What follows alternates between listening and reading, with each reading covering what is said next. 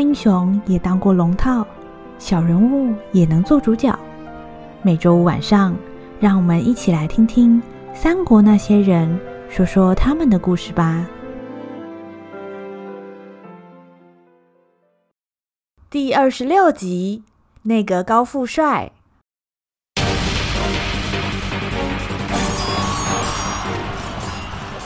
张绣与曹操在南阳城再次对垒。曹操使用声东击西的方法，派夏侯惇和曹仁趁夜进攻南阳城。不料这一切被张绣的谋士贾诩识破。原本打算奇袭的曹军，掉入了贾诩设下的陷阱，被张家军团团包围，情势瞬间急转直下。可恶啊！吃我一刀！袁让，你那边如何？哼，用说，满地都是人呐！去死！切，想不到那个贾诩这么聪明，竟然让手下假扮成百姓的样子。我看从一开始，我们就已经落入他的圈套了。鬼贺！不行，再这样下去会完蛋的，得赶紧想法子撤退。子孝，你找机会带其他人趁势退出去。我带二队和三队的弟兄断后。你断后？袁让，你脚伤还没好哎，再怎么样也是我断后啊！万一有个什么三长两短，嘿，少放屁！哪有自己人触自己人眉头的？我告诉你，算命的说我福寿双全，可以活到七十岁没问题了。喂，快去吧，再晚就来不及了。哼，看你确实不像短命的。知道了，咱们外头见啊！曹仁按照夏侯惇的吩咐，带领着曹营的士兵便往南阳城的西北门撤退，而夏侯惇则带领亲信的部队掩护众人撤退。南阳城战得如火如荼，张绣为了保住张家军的栖身之所，曹操为了帮爱子和爱将复仇，两边互不相让。然而，就算是奉命出兵的张绣，此时也还不明白，为什么远在河北的袁绍要煽动刘表对付曹操，而袁绍究竟怀着什么样的心思呢？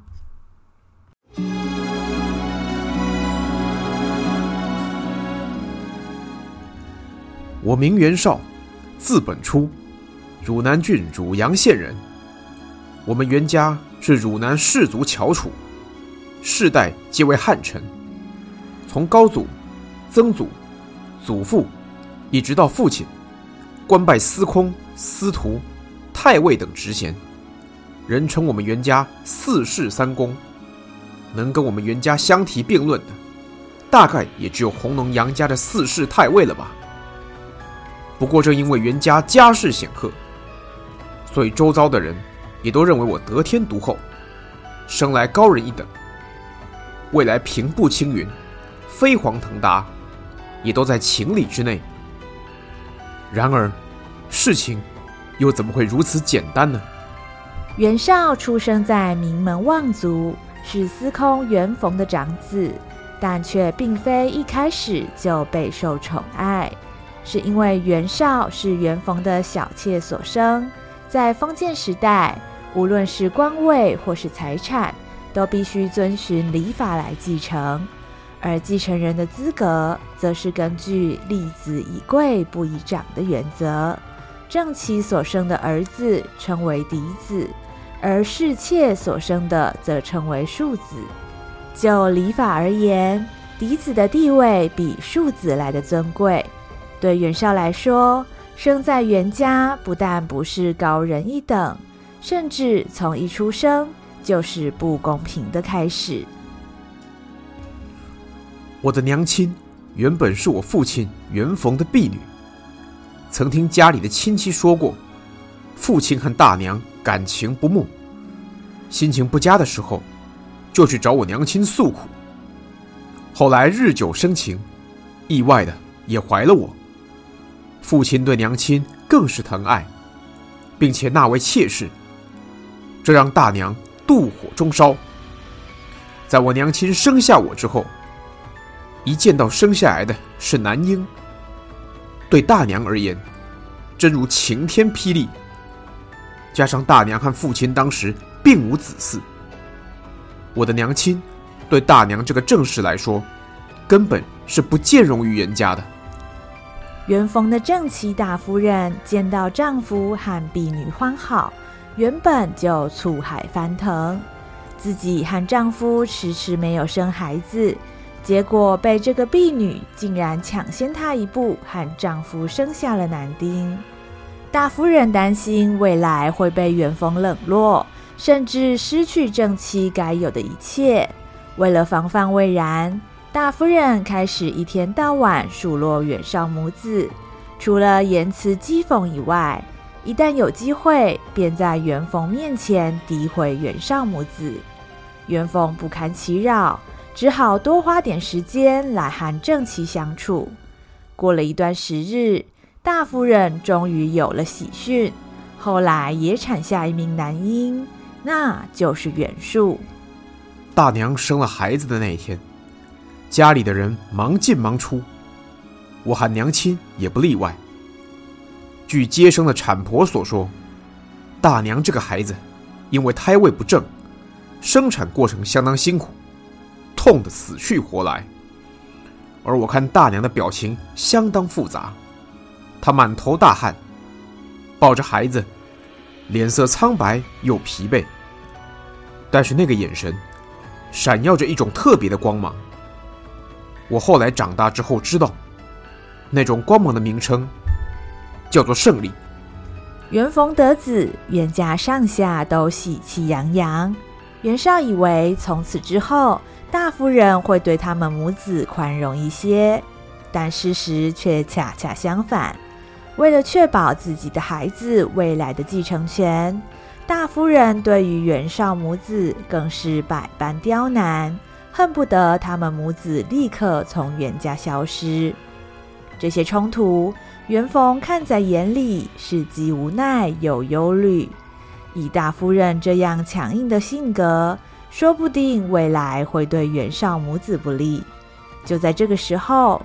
发生了一件改变袁绍命运的事情。我的二伯中郎将袁成，因为身染恶疾，不幸去世了。和我大伯一样走得早。由于二伯没有子嗣，为了传承香火，也为了保护我和娘亲，父亲便把我过继给二伯当孩子。这一切震碎了大娘的心意。我那时候。很不乐意，总觉得被父亲给抛下了。但我娘亲知道父亲的用心，虽然心里苦，娘亲却什么也没说。不过有件事让我印象很深刻。我喊娘亲收拾好细软，要去二伯家的那一天，我那个同父异母的弟弟，在门口哭得泪眼汪汪，说什么都不让我们走。虽然大娘很讨厌弟弟跟我来往，但是我跟弟弟的感情却还不错，至少在那个时候还不错。自从过继到了二伯袁成家里，因为不必遭受排挤，袁尚母子的生活也开始变得安定。但是对于父亲将自己过给二伯这件事，袁绍心中一直觉得有道坎过不去。即使日子过得比以前好，袁绍一时还是无法将二伯家当成自己的家。在二伯家里，日子过得很安稳，没有人会一天到晚给我们脸色看。不过，我一直不觉得这是我自己的家，而我猜娘亲也是这样的感觉，因为我常看到她站在向北的窗边，悠悠的往远方看。我们以前的家就在那个方向，因为大娘的关系，我们甚至连回去老家看看都不被允许。我讨厌父亲，讨厌大娘，但是我很想念弟弟。在我要离开家里的时候，他是唯一一个舍不得的人。所以刚到二伯家那几年，我常常写信回去，想跟他说。等我长大，可以自己做主了，我就回去看他。袁绍和弟弟袁术虽然分隔两地，无法见面，但却靠着语言往返，维系着难得的兄弟情谊。随着时间的经过，袁绍慢慢开始认知到自己已经是二伯袁成家的人，而且未来将必须继承二伯的家业。由于二伯已经去世，家里的长辈只剩下二伯母。二伯母对袁绍母子很好，除了照顾他们的生活起居以外，也开始认真栽培袁绍。在东汉末年，由于时局动荡，并不是所有的人都有接受教育的机会。当初的最高学府太学，必须是达官贵人的子弟才有资格就读。靠着汝南袁氏巨大的家族影响力。袁绍也被安排进入了太学就读，和太学里的同修曹操和张邈成了好友。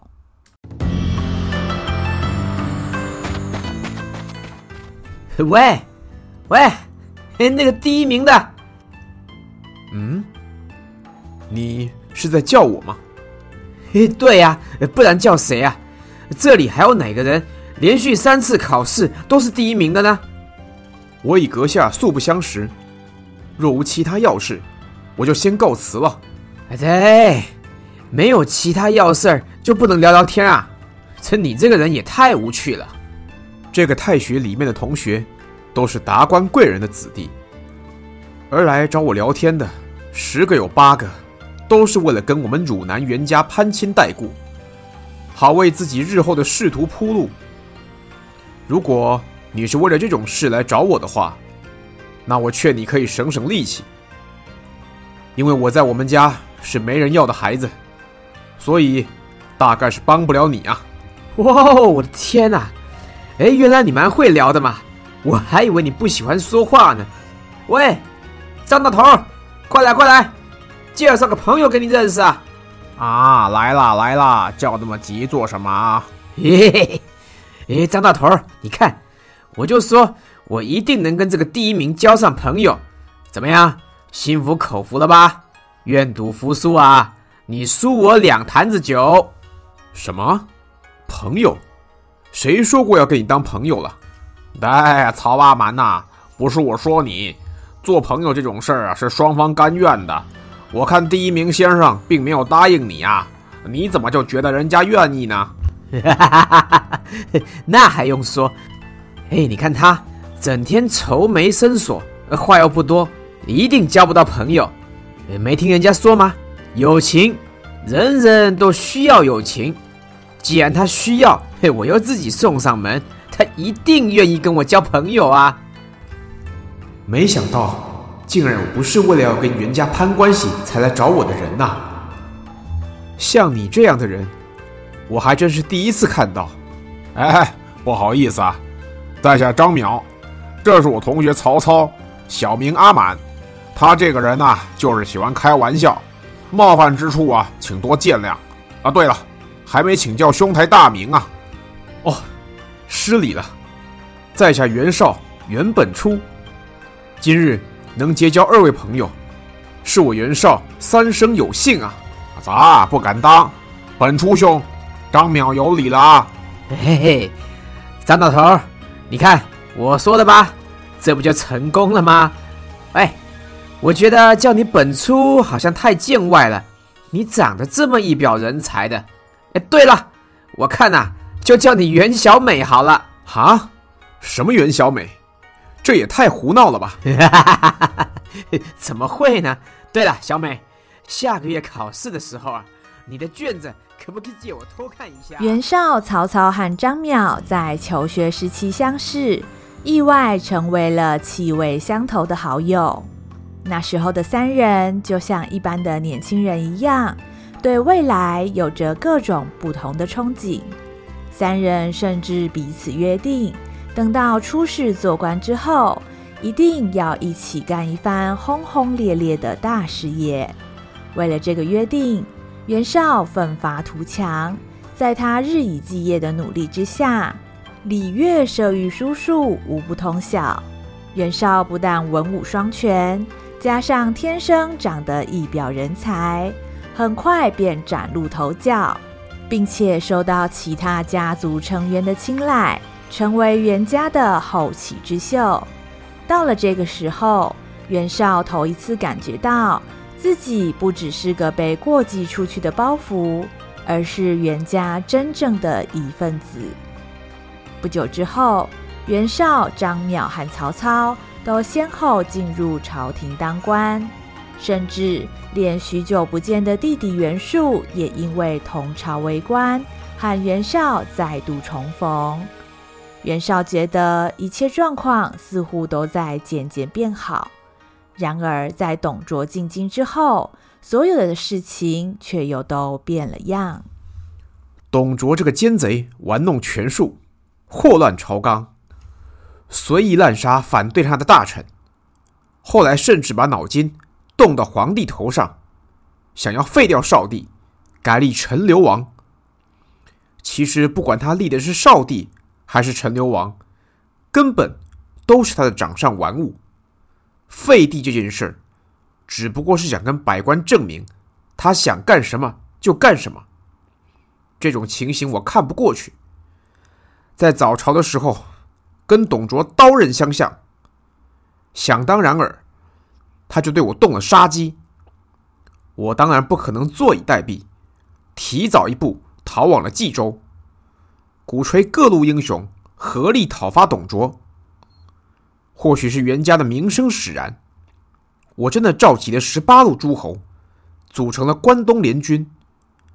这里面不但有我弟弟袁术，我的朋友。曹操和张邈也都加入了讨董联盟。我以为兄弟同心，其利断金。只要我们一起努力，一定可以打败董卓，还天下一个太平。但是事情确实没有那么容易。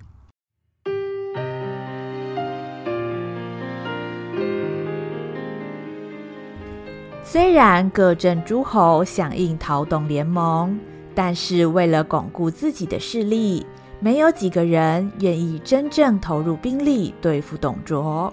曹操和张邈先后在汴水被董卓狠狠打败，为了保全性命，不得已必须撤退。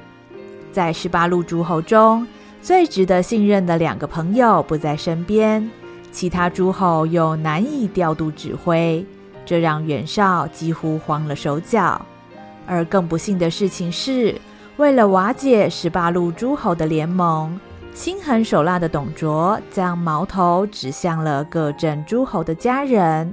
由于袁绍是关东联军的召集人，汝南袁氏首当其冲。哥，四叔和袁家许多长辈都还在京城，我听说董卓那次。准备拿他们来当人质，要挟关东联军退兵。我想，是否先暂缓进兵，设法将我们袁家的人移往安全的所在，之后再从长计议呢？这可不行。《左传》有云：“一鼓作气，再而衰，三而竭。”联军好不容易攻克虎牢关，董卓胆气已经先弱三分。我们必须乘胜追击，进兵之事不可拖延。而且各镇诸侯各怀鬼胎，隐隐都萌生退意。若不抓紧时机，恐怕迟则生变啊！可是，难道放着家族不管吗？那是人命关天呐！我没有这样说。四叔他们，我已经安排人暗中营救，相信不久便有回音呐，哥啊！四叔他们，那可是住在狼窝边上。你派的人动作再快，能有董卓的刀快吗？万一，万一出了差错，以董卓的作风，肯定要夷我们三族的，这不能开玩笑的呀。但是现在是最有可能击败董卓的时候。所谓机不可失，时不再来。如果我们现在就此收兵，那就给了董卓喘息之机，以后他卷土重来，整个大汉都要完蛋。覆巢之下无完卵，救家族是小义，救天下是大义。袁家四世三公，当然必须带头成就大义。若是本末倒置，我们岂能对得起袁家列祖列宗呢？若是四叔他们有个三长两短，难道你就对得起列祖列宗了吗？要是家族给人灭了，那还谈什么小义大义？我拜托你重新考虑一下，哥，你是不是疯了呀？住口！这里是军营，叫我盟主。盟主，盟主，好。原来你当了盟主就忘了家族。娘亲说的没错，你的心里只有你自己。我看出来了。让四叔他们去死的话，你就等着承接袁家的一切是吧？呸！我告诉你，你休想！只要我活着一天，就不会给你这个机会。告辞，小弟，你去哪里？不要叫我小弟，叫我后将军。袁术极力劝阻袁绍，希望能够先救出家人，再向董卓用兵。但是，一心想要打倒董卓的袁绍，没有听从袁术的建议。而袁术担心的事情，终究还是发生了。袁绍派出营救家族的人马，因为消息走漏，在潜入洛阳之前就遭到逮捕。公元一百九十年。董卓以通敌的罪名杀死了汝南袁氏二十余族人，其中不但包含了袁绍的四叔袁伟，连袁术的母亲也遭到牵连，不幸在这场屠杀当中丧生。唉，发生那件事情之后，袁术很不谅解，在关东联军无功而返以后。我很想找他说清楚，不过他总是对我避而不见，没有留下任何书信，就直接回老家汝南去了。这是我们第二次分开了，不知道下一次见面会是什么时候。讨董联盟失败以后，袁术在故乡汝南发展，而袁绍则前往河北奋斗。在这期间，袁术对袁绍的态度丕变，除了不以兄弟相称之外，还以家奴这样的污名来称呼袁绍。袁绍原本想尝试修复两人的关系，但是族人遭到董卓的杀害，让袁绍充满了罪恶感。袁术会有这样的态度，实在是无可厚非。解不开的心结，以及天各一方的距离，让两兄弟渐行渐远，形同陌路。命运的洪流冲散了袁绍两兄弟，而乱世的巨轮并没有因此而停止转动。先是董卓，后来又是李傕郭汜，时局动荡不堪。袁绍、袁术，甚至曹操和张邈，都必须为了生存而各自努力。年少时约好要携手共创光明的未来，这个约定渐渐变得模糊。袁绍知道这是成长的代价，但是他所不知道的事情是，除了曾经的约定不复存在以外，他原本熟悉的兄弟和朋友，也早就走上了与他不同的道路。李郭二贼祸乱朝廷，后来皇上从长安出逃，回到旧都洛阳。我手下的谋士建议我前往迎奉献帝，我没有同意，因为打从一开始我就不赞成董卓立献帝。献帝太过年轻，但是这个天下。已经病入膏肓，没有时间等待献帝长大之后再来管理。我曾经找过同是汉室宗亲的幽州牧刘虞，他德高望重，希望他能够为了天下苍生，取代献帝，成为新的天下之主。可惜他拒绝了我的请求。既然暂时无法找到合适的人选，我决定韬光养晦，以待时变。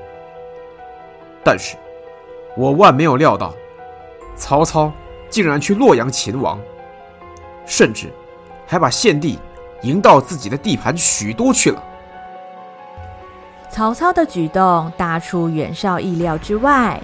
原本袁绍并没有打算把献帝当一回事，但是更让袁绍吃惊的事情是，曹操竟然利用献帝的名义，到处向各镇诸侯下诏书，甚至以此为借口，对各镇诸侯进行指挥或是侵略，趁机扩大自己的地盘，并且自封为一人之下，万人之上的大将军。俨然以朝廷的代言人自居。曹操挟天子以令诸侯的做法，让袁绍无法认同。一直以来，袁绍的梦想就是向家族里的人证明自己当得起袁这个姓氏。祖上是四世三公这样的辅政大臣，他袁绍原本初不但做得到，而且会做得更好。他要证明自己不但是袁家的骄傲，还是汉室的栋梁。本来我觉得曹操若真的有心扶汉，我率领河北的势力归附朝廷，与曹操一同平定四海动乱，以汉臣的身份向圣上尽忠，这也是美事一桩。但曹操非但不是这个心思，还利用天子的名义到处侵略别人。他这种手段，根本就不是要尊奉天子。说到底，这跟当初的董卓或李郭二贼如出一辙，不过是想要将天子当成傀儡，自己在背后独揽大权而已。我们袁家祖上四世三公，世时汉禄，为了汉室社稷贡献一己之力，于公于私都责无旁贷。我一定要上表提醒天子，同时也警告曹操，不可妄想一手遮天。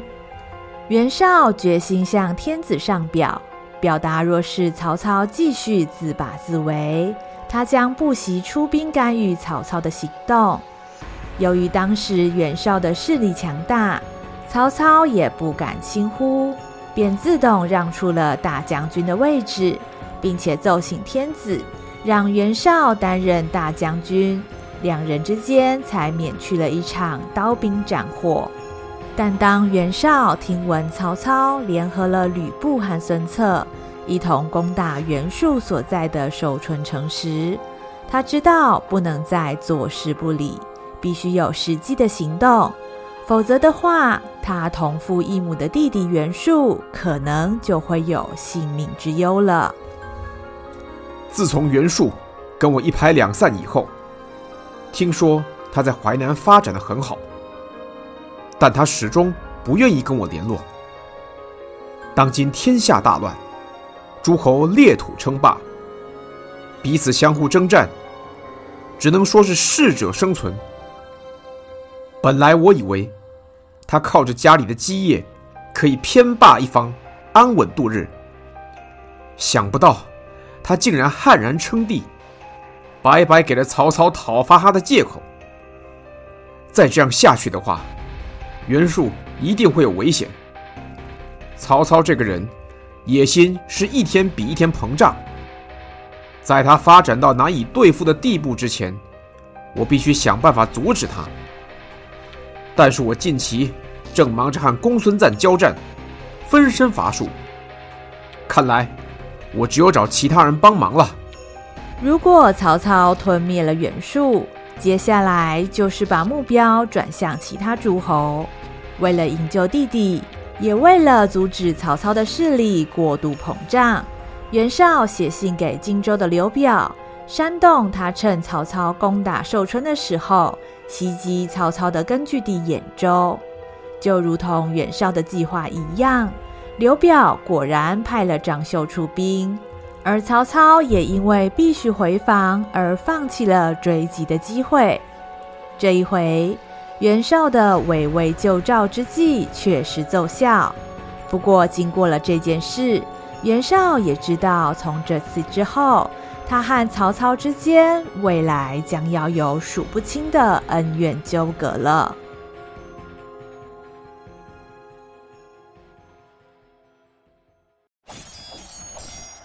故事回到酣战未休的南阳城，在夏侯惇和曹仁的努力之下，被张家军奇袭的曹军部队终于勉强撤出南阳城。曹操眼见计谋失败，连忙带领城外的驻军和夏侯惇等人会合，准备重整态势。但是贾诩不给他们任何喘息的机会。就在曹军刚逃出城内包围之际，张绣率领张家军的精锐部队，赫然出现在曹操的面前。瓦廉险耻的禽兽，我。张家军的主帅张绣，今天要让你恶贯满盈。张绣，我操你妈的！就是你杀了我的家人，我今天跟你拼命啊！一看见张绣，曹操累积已久的情绪像火山一样爆发，好像失去理智一般，拔出佩剑，策马就向张绣攻了过去。原本跟在曹操身边的护卫队。看见主公突然脱队，大吃一惊，还来不及反应，曹操已经冲进了张绣的战阵之中。不止护卫的曹军不知所措，连张绣都对曹操的举动有些错愕。打仗打到现在，还没有看过主帅自己冲到最前线来的。只见曹操挥舞着佩剑，就像疯了一样，朝张绣猛刺了过去。正在与张家军奋战的夏侯惇看见这个状况，心中焦急万分。嘿，阿满那个白痴，怎么一个人冲过去啊？喂，许褚，我现在忙不过来，你快点去救主公。嗯，知道了。许褚听见夏侯惇的指挥，立刻调转马头跟了上去。另外这边，曹操怒急攻心，胡乱出击，毫无技巧可言。而张绣沉着冷静，加上原本他的武艺就在曹操之上，两者对阵，高下立判。操妈！我杀你爹！我杀你娘！我杀你全家！哼！乱砍一通，杂乱无章。你以为这样就能对付我吗？几轮交锋之后，只听见“当”的一声，曹操的佩剑已经被张绣打落在地。眼见武器脱手，曹操才猛然发现自己已经太过深入敌阵，现在不但手无寸铁，而且四面八方满满都是张家军。正在这个危急的时刻，许褚带着部队从外围赶来助阵。主公，再撑一下，我来了！哎，好极了，我的樊哙来了！张绣，你这个混蛋！准备领死吧！许褚抡起了又大又重的战锤，带领部队杀出了一条血路。力大无穷的攻击让张家军不敢硬拼。就在许褚快要接近曹操的时候，忽然之间，旁边有两条套索横空抛出，不偏不倚，正好套住了许褚的脖子。呜、哦，嘿，糟糕了，许褚啊！许褚刚发觉遭到攻击的时候，两条套索猛然向外拉紧，瞬间让许褚无法呼吸。原来是前几天被许褚击退的累旭和张先到了。哼，大块头，你壮得像牛，只好用抓牛的法子对付你了。没错，你觉悟吧。仇人相见，分外眼红。曹操想亲手取下张绣的性命，帮儿子和爱将报仇，却因为一时冲动而身陷险境。面对这九死一生的局面，曹操将如何应对？而南阳城外的生死一战，最后又将会如何收场呢？下一集，那个鬼才。